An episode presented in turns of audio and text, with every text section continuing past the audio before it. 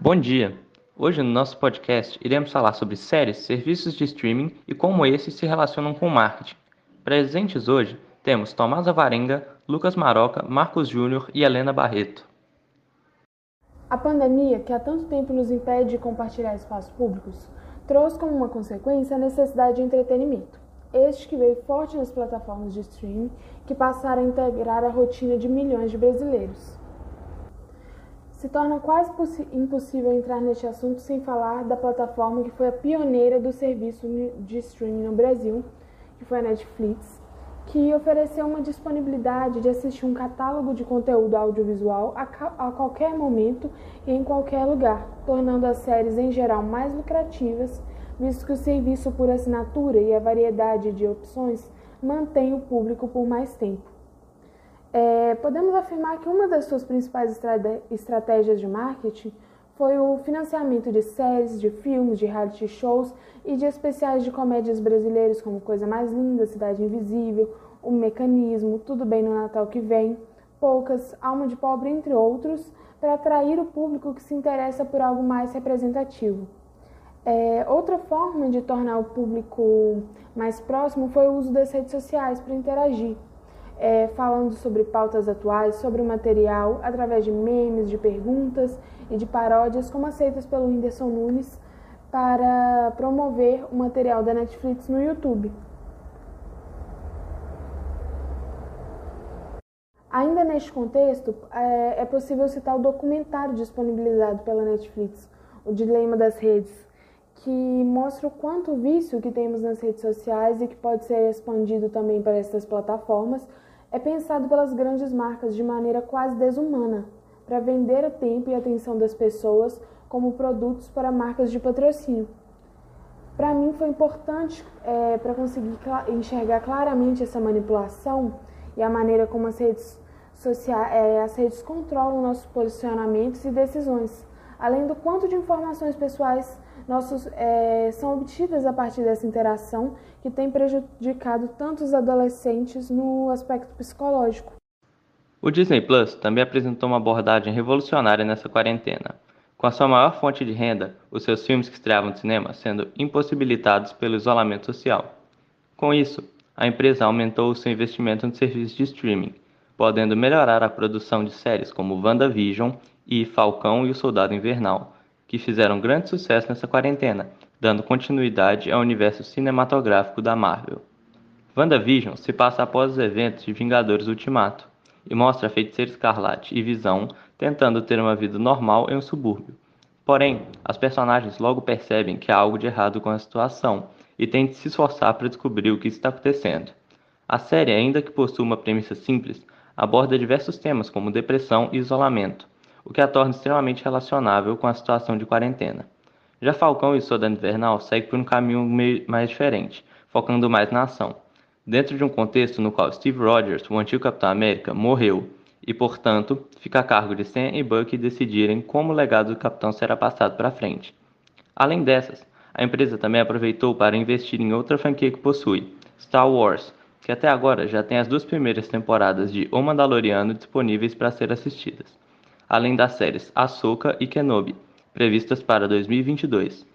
Para os espectadores não tão interessados em obras de ficção científica ou de super-heróis, há também disponível no catálogo da Disney animações como Soul ou Raya e o Último Dragão. O mercado de entretenimento foi, sem dúvidas, um dos mais afetados pelas atuais condições, incapacitando a utilização de expressivas áreas do mercado em questão de dias.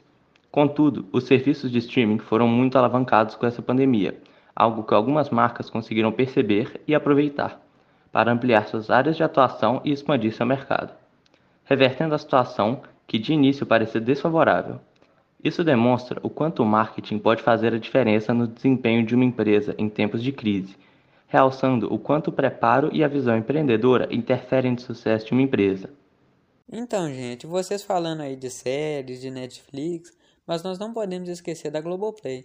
A Globoplay nada mais é do que uma forma de adequação da empresa Globo neste novo cenário. O visível crescimento da Netflix possivelmente deu uma certa invejinha na Rede Globo. Eu não preciso nem falar que a Globo é uma figurinha tarimbada na televisão tradicional. mas a sua ida para estas novas plataformas simboliza uma adequação a uma nova realidade que está surgindo. Esta foi uma jogada de marketing que visa principalmente manter a posição da Rede Globo entre as maiores do mercado. A Globo visa, com suas novas séries e documentários, evoluir nessa nova realidade junto com seus espectadores. Como exemplo de seus documentários apelativos, nós podemos citar o mais novo lançamento, A Vida Depois do Tombo. O documentário conta toda a história de vida da polêmica Carol Conká, aproveitando, claro, seu, entre aspas, sucesso depois da sua saída do Big Brother.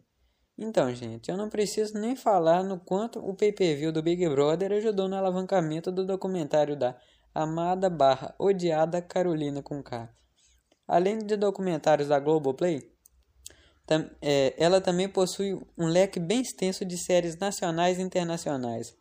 Grandes séries brasileiras como Carcereiro, Me Chama de Bruno, Sob Pressão fazem parte do repertório. Renomadas séries internacionais como Grey's Anatomy e The Good Doctor também estão presentes.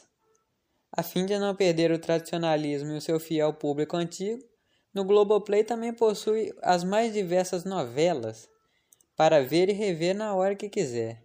Mais de 100 novelas estão disponíveis na plataforma, como por exemplo o sucesso A Cabocla, de 2004, Rock Santeiro, de 1979 e a minha favorita, Rei do Gado, de 1996. A Globo busca unir o público tradicional, aquele que já acompanhava ela na televisão aberta, com o público mais digital. Com essa jogada, a Globo tenta não ficar para trás no que diz respeito a inovações. É, eu acho melhor a Netflix tomar cuidado, porque a Globo tá vindo aí e o Globoplay vai tomar conta. Algumas semanas atrás eu tinha começado a reassistir Breaking Bad. Foi uma série que eu assisti há uns dois anos atrás foi uma série que marcou muito para mim. Uma das melhores séries que eu assisti na minha vida. E eu fui me aprofundar um pouco mais, pesquisar mais sobre, e descobri que ela foi uma das primeiras séries a entrar no serviço de streaming. É... Ela entrou no Netflix e ela revolucionou a televisão com isso. Quando, quando ela estava na televisão, ela tinha uma audiência em média de 1,9 milhões de espectadores. Isso na quarta temporada. Na quinta temporada, quando foi para Netflix, essa audiência subiu para 10,2 milhões. Isso mostra o quão gigantesca foi a, a diferença que esses serviços de streaming trouxeram para as séries. É importante falar também sobre o quão inteligente foi o roteirista e diretor Vince Gilligan, pois ele fez algo muito pouco comum para a época. Ele terminou a série quando ela estava em seu auge. É, seria normal acontecer de com muitas séries, eles forçarem mais temporadas, assim perdendo a qualidade. Mas ele não fez isso. Ele manteve a, a alta qualidade da série e terminou ela assim para que ela não morresse como uma série que ficou ruim com o tempo. E nesse contexto do serviço de streaming, não podemos deixar de falar da pirataria. O Brasil é o país com maior consumo de pirataria online no mundo inteiro. É o terceiro país do mundo em acesso a sites piratas, sendo que em 2019 foram 7,2 bilhões de acessos. Por causa da pandemia, a ausência de recursos financeiros por boa parte da população se agravou. E esse é um dos principais motivos que a prática desse que agravou a prática desse crime, já que as pessoas optaram por conteúdos ilegais ao invés de obter aplicativos pagos. Existem hoje alternativas para que, que você possa evitar utilizar a pirataria. Por exemplo, no caso do serviço de streaming, tem o Cotas. Pelo menos eu conheço, que eu conheço tem esse que é um, é um site que através dele você consegue dividir as assinaturas de streaming. Por exemplo, você pega uma assinatura, vou dar um exemplo, a assinatura da, da Netflix, vamos supor que é para uma pessoa, é 20 reais. Ah, para cinco pessoas é 40. Aí você pega nesse, nesse site você consegue dividir essa assinatura de cinco pessoas com outras pessoas. Assim você vai vai pagar muito mais barato e não vai estar fazendo uso da pirataria, que é ilegal. Chegamos agora ao final do nosso episódio. Esperamos que vocês tenham gostado e talvez aprendido alguma coisa. Agradecemos a todos pela audiência